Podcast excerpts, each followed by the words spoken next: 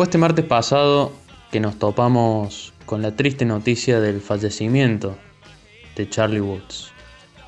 A sus 80 años nos dejó el histórico baterista de los Rolling Stones, el estudiante de diseño gráfico, apasionado del jazz, que tocó durante casi 60 años en la banda de rock and roll más grande de todos los tiempos, con su estilo naturalmente jazzeado, pero entre los riffs mortíferos de Keith Richard y esas irrupciones maestras de un tal Jagger.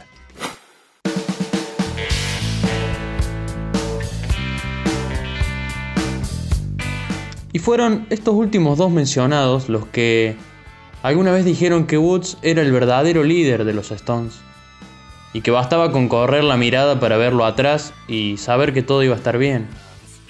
Y para usar una analogía un poco burda, Woods podría poner la mesa y mantenerla lo suficientemente estable para evitar que todo lo que se le agregue se derrame. Al leer semejantes declaraciones de Jagger y Richard, surge la pregunta inevitable. ¿Quién era Charlie Woods? Generoso, sencillo, caballero y gentil son algunas de las palabras que lo definieron a lo largo de su vida. Amante del jazz y de los caballos. Dueño de una técnica exquisita, de un pulso perfecto para sostener una verdadera máquina de rock and roll.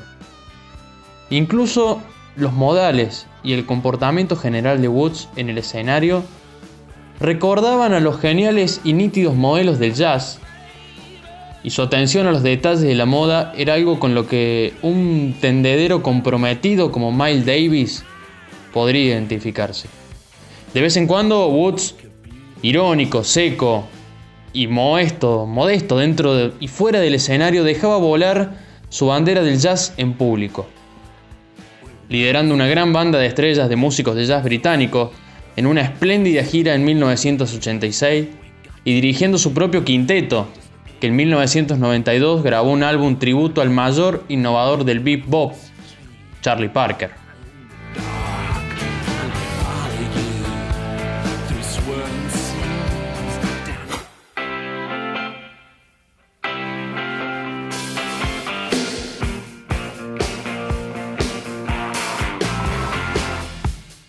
Woods estaba tan consumado en la contención y el control que uno se preguntaba cuál de los tres miembros más duraderos de los Stones, hablamos de Jagger, Richard o Woods, sería el más difícil de perder.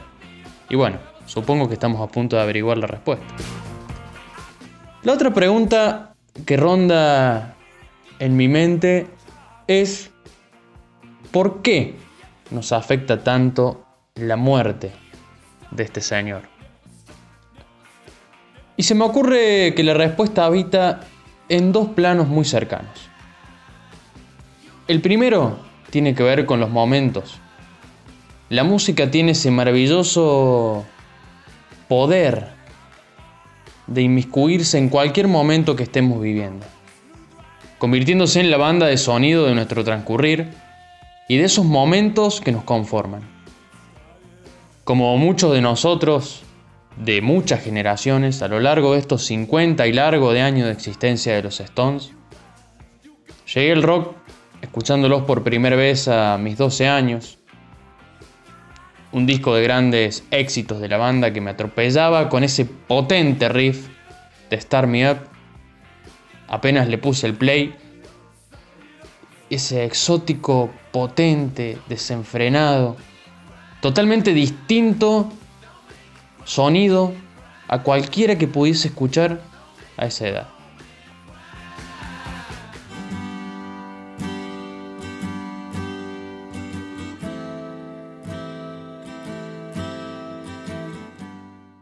La muerte de Woods nos cachetea para recordarnos que somos mortales, que ellos también son mortales y aunque en algún momento pensáramos lo contrario, se van. Es la certeza de que así como crecimos y disfrutamos de la leyenda en vida de estas enormes figuras, estamos siendo testigos de cómo se apagan y se van a ir apagando una por una. ¿Nos costará amigarnos con esta idea? Y probablemente sí. ¿Podemos hacer algo para impedirlo? Claro que no. La finitud que nos da el paso del tiempo sin duda nos acerca al miedo y a la angustia certera de que no podemos impedirlo. Y que estos dioses del Olimpo son tan finitos como nosotros. Tampoco pueden desafiar el paso del tiempo. Hay algo que me da un consuelo, una suerte de tranquilidad, y es que Charlie Woods no vio a sus compañeros de vida tocando con otro baterista.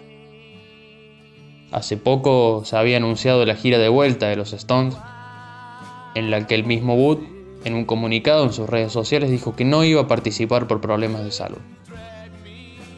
Ellos no tocaron sin Charlie en esta vuelta después de la pandemia.